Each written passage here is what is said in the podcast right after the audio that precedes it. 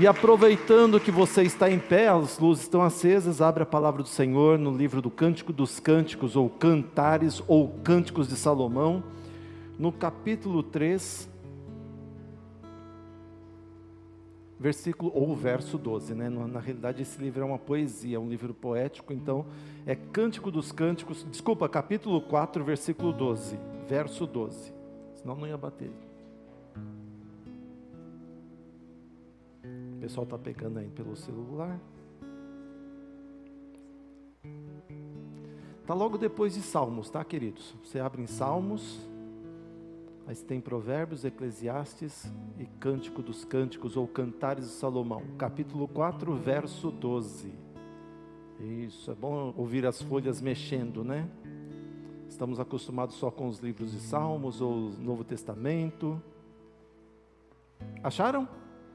Amém? Quem não achou, diga não achei. Então tá bom, se você não achou, acompanhe aqui. Jardim fechado és tu, minha irmã, noiva minha, manancial fechado, fonte selada. Amém? Só isto. Feche seus olhos, curva sua cabeça. Querido Deus, no nome de Jesus, aqui estamos diante da tua palavra, estou diante da tua igreja também. Eu quero lhe pedir, meu Pai, que o Senhor venha falar conosco, venha falar com tua igreja, falar ao meu coração. Usa a minha vida, Senhor, para falar à tua igreja de uma maneira especial. Dependo de ti nesta noite, meu Deus, e eu quero que eu quero sair daqui transformado pela tua palavra. Como foi ministrado através do louvor, é tudo sobre o Senhor. Eu não quero falar nada de mim, eu quero que venha tudo da tua parte. É isso que eu lhe peço no nome do teu filho amado Jesus e te agradeço para todos sempre. Amém. Amém, queridos. Você pode se assentar. Jardim fechado és tu, minha irmã, noiva minha, manancial fechado, fonte selada. É, é, tão interessante, é gostoso quando a gente lê a palavra de Deus e quando nós vemos aqui, esse livro é um livro de, de pessoas que se amam. Duas pessoas aqui apaixonadas, é, Salomão e a Sunamita, os judeus tinham um relacionamento, faziam um, um, uma relação entre Deus e a nação de Israel, e já com a igreja primitiva, com a igreja cristã, faz uma relação de Jesus Cristo com sua igreja. A igreja era tida como noiva.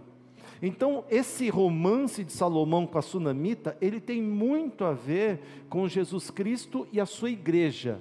Vários termos utilizados aqui são termos que se referem a Jesus Cristo e a sua igreja. Por exemplo, se você pegar o capítulo 2, no verso 1, ele diz: Eu sou a rosa de Saron. Eu já ministrei certa vez sobre a rosa de Saron aqui, é, que era uma rosa no vale de Saron, na planície de Saron, ficava perto da Fenícia, num local. E o que acontece era uma planície cheia dessas rosas, e essas rosas não soltavam cheiros, a não ser quando elas fossem esmagadas. Quando elas eram esmagadas, então o perfume delas saía, então você sentia o perfume daquelas rosas. E as sentinelas ficavam no, nos postos, né, nos seus pontos de, de, de, de atuação, e o que acontece? Quando os inimigos vinham pelo mar o, mar, o vento do mar soprava do mar para a terra, o que acontecia? Quando os inimigos vinham, principalmente os fenícios, que eram os campeões né, da navegação, eles iam invadir Israel, eles pisavam naquela planície para invadir Israel e o cheiro exalava, o vento levava então o perfume e a sentinela já tocava a trombeta avisando: olha, os inimigos estão vindo, vamos nos preparar. Então elas, essas rosas, essa rosa quando morria, ela trazia então a salvação para a nação de Israel. E a rosa de Saron é o nosso Senhor Jesus Cristo, porque ele morreu na cruz por nós e ele foi como um, um holocausto diante de Deus, o cheiro agradável diante de Deus, e nós tivemos a nossa salvação. Então esse livro, esta, esse livro poético de Cântico dos Cânticos, fala de Jesus e sua igreja. E ele fala que a noiva é a igreja. Praticamente em toda a Bíblia, quando você se re, está se referindo à noiva, toda não, o Novo Testamento, Paulo fala que nós, a igreja, é como noiva diante de Jesus, que nós, eu e você, somos a noiva de Cristo, e é interessante que quando ele fala da noiva de Cristo, é, o noivo que é Jesus Cristo, ele procura uma noiva virgem, uma noiva que não tenha é, mácula, não foi tida com com pecado, vamos dizer assim, então o Senhor sempre busca a sua noiva, mas a sua noiva tem que estar purificada. E ele fala aqui: olha, tu és a minha noiva, manancial fechado, mas ele começa dizendo: jardim fechado és tu. E o jardim tem que ser fechado para ele ser puro, para não ter mácula. Esses dias eu estava vendo um mutirão da, da, nossa prefeitura aqui na cidade de Osasco, limpando várias, vários jardins, várias praças, né? E é interessante que paravam caminhões ali, não era um caminhão, não, eram dois, três caminhões tirando entulho, tirando tanta coisa das praças, dos jardins.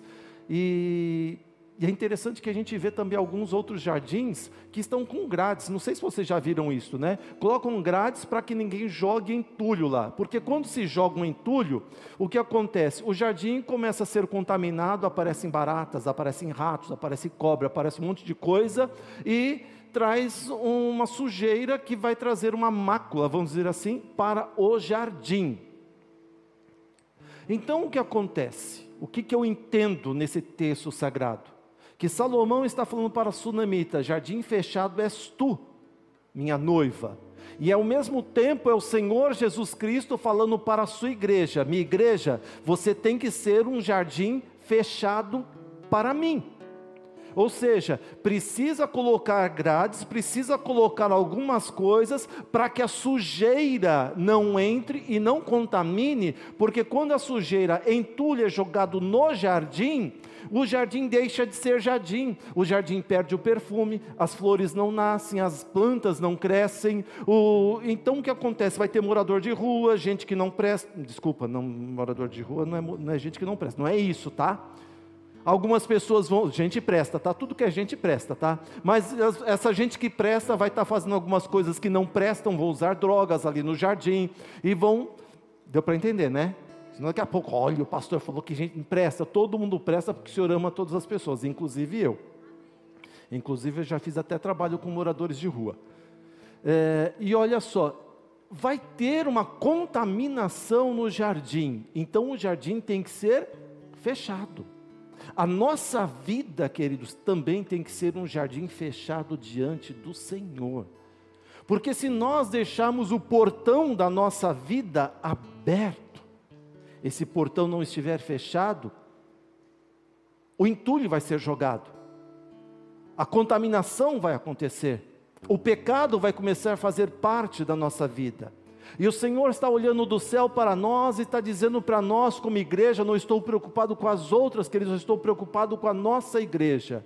Esta igreja é um jardim fechado diante do Senhor, aonde o pecado não tem sido lançado dentro dos nossos corações, dentro das nossas vidas.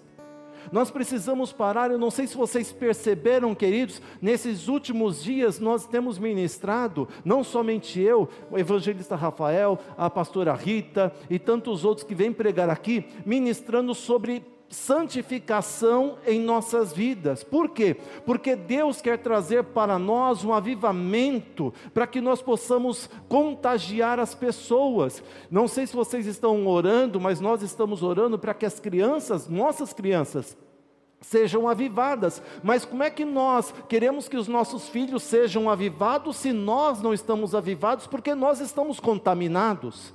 Nós, queridos, precisamos ter uma vida transformada.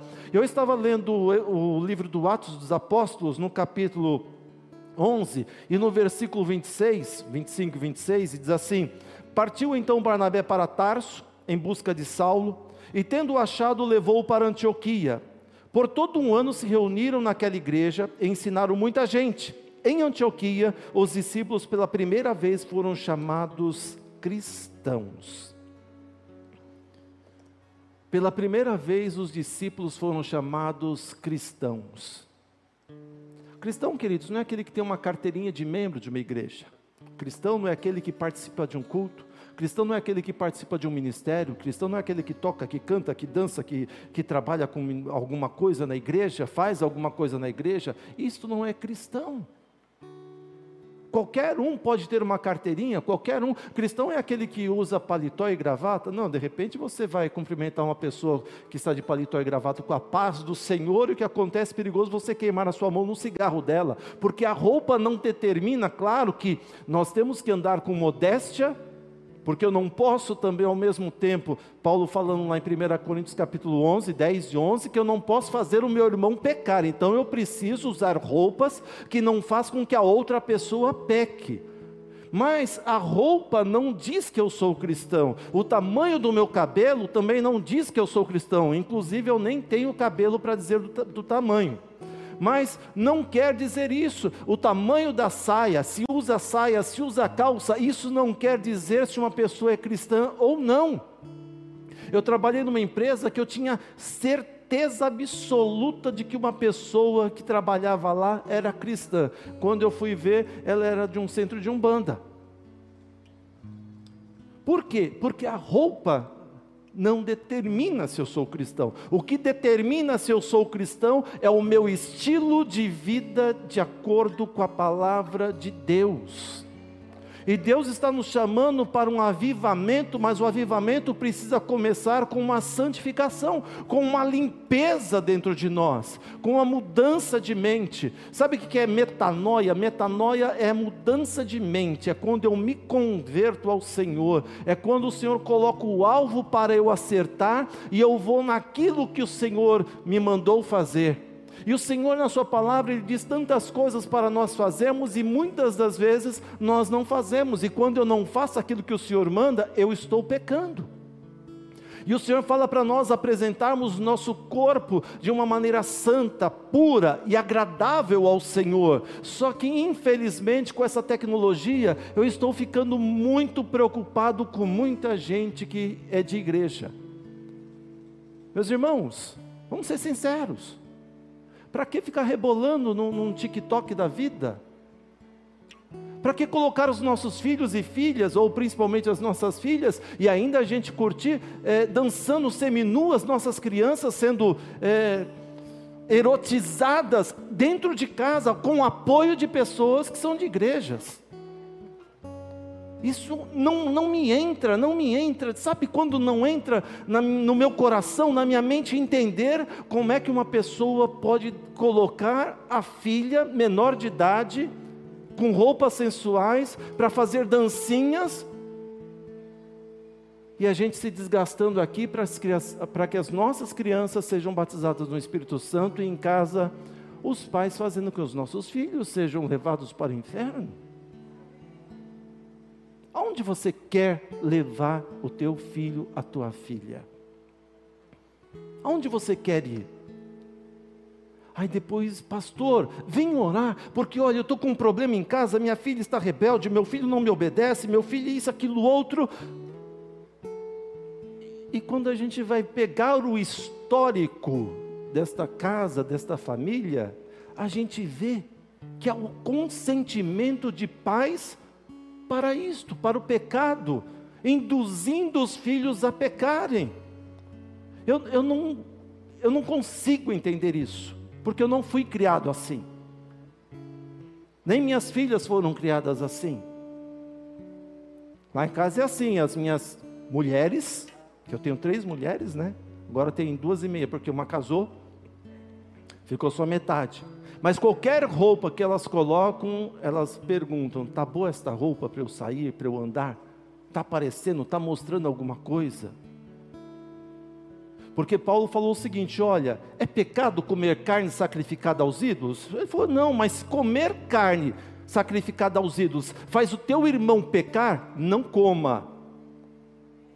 Por quê? Porque você vai fazer o teu irmão pecar. Se você usa uma roupa que faz com que um irmão da igreja ou uma irmã da igreja olhe para você e ele pense mal, você já está fazendo essa pessoa pecar e ao mesmo tempo você está pecando, porque você está levando o outro a pecar.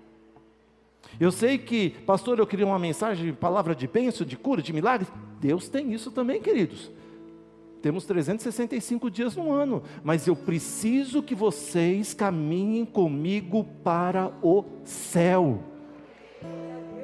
Porque não adianta nós, queridos, sermos abençoados se nós não formos edificados, e nós precisamos ser edificados.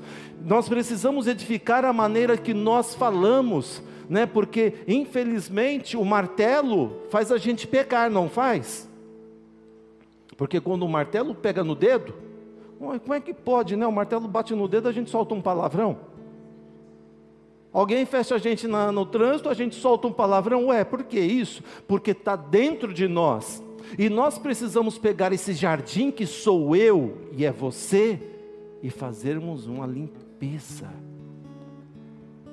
Eu estava falando domingo retrasado, né? Que todo mundo ficou falando assim: olha, Tiago 3, Tiago 3, para todo mundo. Os jovens aqui não falavam outra coisa, né? Tiago 3 o tempo todo, né? Por conta da língua. E Tiago falou o seguinte: olha, um pequeno membro Pois não? Quem está ali falando. Estou escutando zum, zum, zum ali. Mas olha só. O que acontece? Tiago está falando o seguinte: pega um grande navio. O leme do navio é pequenininho. E ele consegue movimentar aquele navio gigante. Ele fala assim: pega um fósforo, joga no mato. Um fósforo aceso. Uma bituca de cigarro. Vamos colocar para os dias de hoje, que é o que está acontecendo demais, né? causam um incêndio sem proporções. E ele fala: da mesma forma, a língua é um dos menores membros do corpo e ela contamina o corpo inteiro. Tem gente que não sabe nem as músicas da igreja não sabe nem orar, porque está se contaminando, queridos. Você, ai, pastor, eu não consigo orar, mas falar da vida dos outros você consegue. Ficar falando tanta besteira você consegue, xingar você. E Paulo falou, é, Tiago falou o seguinte: olha, a mesma língua que adora a Deus fala mal do seu irmão. Como é que pode de uma. Ele pergunta ainda: como é que pode de um manancial sair água doce e salgada ao mesmo tempo? Não tem como. Ou você é cristão, ou você é um crente. Que crente até o diabo é não é verdade? E nós precisamos mudar o nosso estilo de vida, mudar o nosso estilo de vida para nós irmos para o céu juntos. Eu quero que as pessoas olhem para nós e falem assim: ah, você é crente daquela igreja? Não, eu quero que as pessoas olhem para nós e falem assim: você é um cristão, né?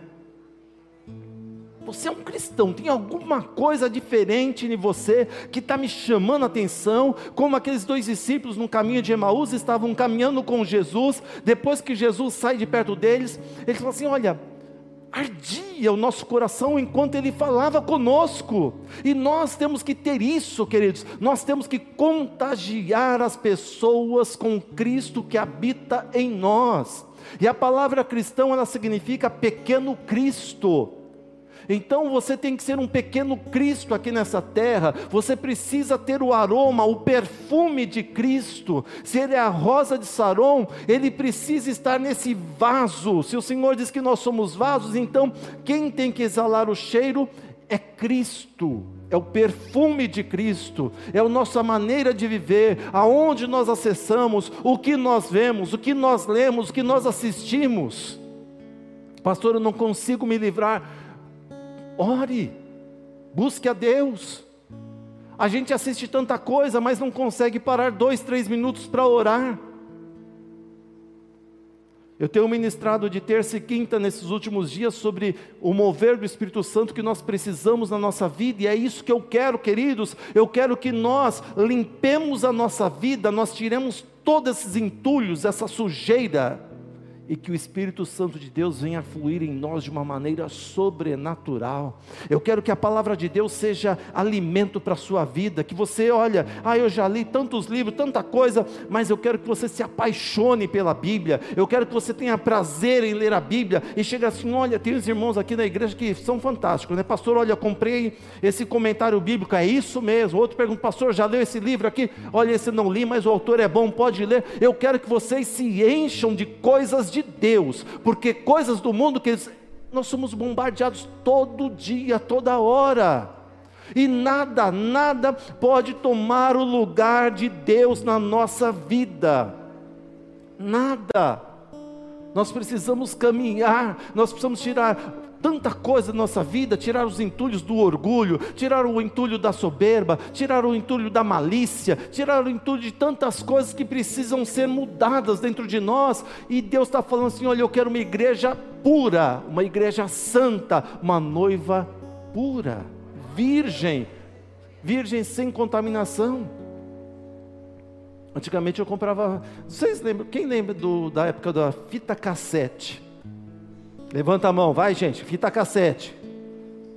Ah, quase todo mundo aqui, gente, olha só, hein? Você não sabe o que é fita cassete? Não, não sabe? Tudo bem. Sabe sim, né? Sabe. A fita cassete, o que, que acontece? Eu usei muito fita, fita cassete, inclusive acho que eu tenho algumas lá em casa. Não tenho onde tocar, mas eu tenho. Estou esperando alguma coisa acontecer no mundo para que eu possa volte a usar, né? Mas olha só, quando eu ia comprar a fita cassete, que eu queria gravar alguma coisa, eu chegava na loja e eu pedia, me dá uma BASF virgem. Não era isso?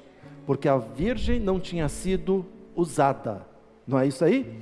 Então, da mesma forma, o Senhor vai chegar aqui nessa terra e vai falar assim: Eu quero a minha igreja virgem, porque eu estou levando para casa. Ele quer uma igreja virgem. A virgindade faz parte da igreja de Cristo. Ele quer isso de nós, uma igreja pura, sem contaminação. Tem gente que fala assim: ah, mas ah, o mundo está entrando na igreja porque agora as igrejas estão pretas, agora tem iluminação. Isso daí, que eles não tem nada a ver, isso aí é só adaptação é, à nossa é, atualidade. O que vai levar a igreja para o céu ou não é a nossa vida santa é a nossa vida santa, o nosso estilo de vida. Como está o teu estilo de vida nos últimos dias? Como está o seu estilo de vida hoje? Como está o seu estilo de vida no, nas últimas horas, nos últimos minutos? O resultado do que acontece num culto à noite, é, ou melhor, o que acontece num culto à noite é resultado do que você viveu durante o dia, durante a tua semana. Então não adianta você chegar assim, eu não senti nada. Por quê? Porque você não está com tua mente, teu coração virgem para Cristo. Você se contaminou, encheu tanta coisa, tanta coisa, e de repente você chega aqui, olha, não consigo nem sentir Deus. Opa, não sentiu porque você encheu de outra coisa. O Senhor fala: olha, eu não. É até um termo nosso, né? Deus não gosta de inquilino. Ou você serve a Deus ou você serve ao diabo. Se durante o dia, durante a semana, você não serviu a Deus, alguém tomou o lugar de Deus. Então você precisa rever a tua vida de cristão. Você precisa rever os seus conceitos e valores cristãos. Comece a se apaixonar por Deus. Comece a se apaixonar por Jesus. Comece a apaixonar pela vida cristã. Comece a apaixonar por tudo que é relacionado ao reino de Deus. Você vai ver como que é gostoso, queridos. Você vai ver como que é bom. Você vai ver como que é prazeroso e você chegará assim: "Nossa, eu nunca senti Deus de uma tal maneira". E não deixe esmorecer, não deixe apagar. Paulo Paulo fala o seguinte: olha, não apagueis, não extingueis o fogo do Espírito Santo na tua vida, não deixe apagar. Aí de repente você vai começar a se envolver tanto com Deus, com as coisas de Deus. Aí você vai pegar um dia lá no teu quarto, né? Vai começar a orar, vai começar a buscar ao Senhor, e de repente você, quando menos espera, você vai estar falando, saindo palavras da tua boca que você nunca imaginava. Que palavras são essas? Que som é este, né?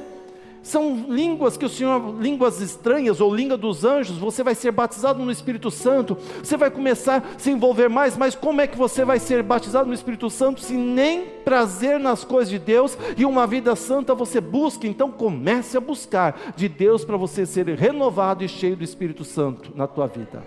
Amém, queridos? Vamos ficar de pé para nós orarmos. Coloque a tua mão sobre o teu coração agora. Deus está te perguntando: você é um jardim fechado?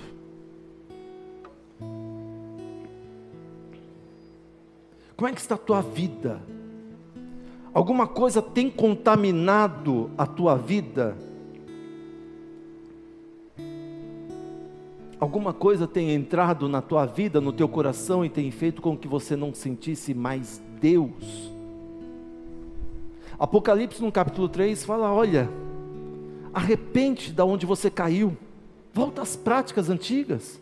O Senhor falou: Eu tenho contra ti que você deixou o primeiro amor. E o primeiro amor é amar a Deus sobre todas as coisas. E outras coisas tomaram o lugar de Deus na tua vida. O amor que deveria ser exclusivo em primeiro lugar para Deus foi tomado. E você deixou de amar a Deus em primeiro lugar sobre todas as coisas. Volte a amar a Deus. Volte a amar ao Senhor. Senhor, olha os nossos corações agora. Olha a nossa vida, meu Deus. Vê se há em mim alguma coisa má, um caminho mau, que tem feito, Senhor, com que o Teu Espírito Santo se entristecesse, com que o Senhor olhasse para nós e chorasse. Senhor, em nome de Jesus Cristo, esquadrinha o meu coração, esquadrinha o coração da tua igreja agora que a tua palavra venha como uma espada de dois gumes que possa penetrar o nosso interior e achar se alguma coisa está errada, se nós precisamos nos consertar, e eu te peço isso agora. Vem consertar a nossa vida, ó Pai, vem mudar a nossa história. Nós queremos viver, ó Deus, viver prazerosamente debaixo da tua palavra. Senhor, em nome de Jesus, perdoa os nossos erros perdoa os nossos pecados. A tua palavra diz que o teu povo peca por falta de conhecimento, então neste momento, ó Pai, eu venho com tua palavra pedindo, Senhor, perdão, ó Deus. Se fizemos alguma coisa errada, Deus, eu quero te pedir, perdoa-nos, Senhor, porque nós precisamos de ti mais do que nunca na nossa vida. Os dias são maus e a tendência é piorar, ó Deus. Então, sem o Senhor, nós não conseguiremos vencer dia após dia. Então, Deus, em nome de Jesus, pelo sangue do teu filho derramado na cruz do Calvário, perdoa os nossos pecados, perdoa os nossos erros, e que nós possamos ser um jardim fechado, e que o mundo possa nos chamar de cristãos. No nome de Jesus Cristo, eu te peço e agradeço. Amém. Amém, queridos. Se Deus falou com você, assim como falou comigo, aplauda o nome do Senhor. Amém. Glória a Deus.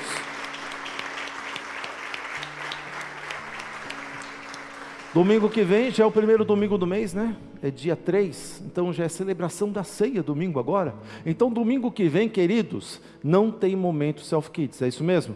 Não tem mesmo, né? Então, é, as crianças não dá para ficar aqui no culto, então, porque vai ser um momento só de celebração, porque elas precisam participar da ceia, a, o pessoal do ministério, então já sabe, né? Inscrição para as crianças não teremos, então, para o próximo domingo. Eu quero convidar vocês e convocá-los para estar na celebração da ceia, amém?